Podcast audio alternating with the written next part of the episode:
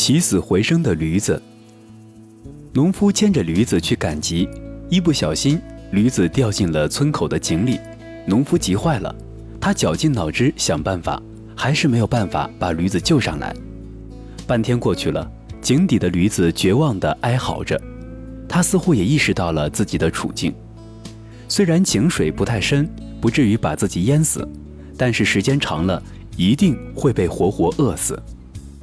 想想驴子多年来与自己相依为命的感情，农夫心如刀绞，他实在不愿意看着心爱的驴子遭受这种折磨，便狠狠心拿来一把铁锹，打算早点结束这种局面。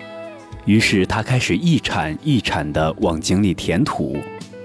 井底的驴子好像意识到了什么，更加凄惨地叫了起来，叫得农夫心里好生难受，不得不加快了填土的速度。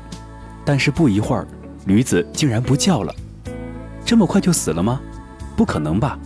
农夫很奇怪地往井底看去，结果下面的情景让他大吃一惊。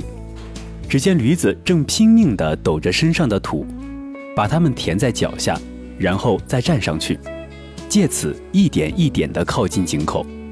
农夫大喜过望，更加卖力地往井里填起土来。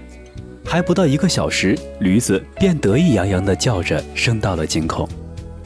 这个小故事告诉我们，人生总有偶尔陷入死角的时候，能否走出来，就看你如何对待这不断落下的重负。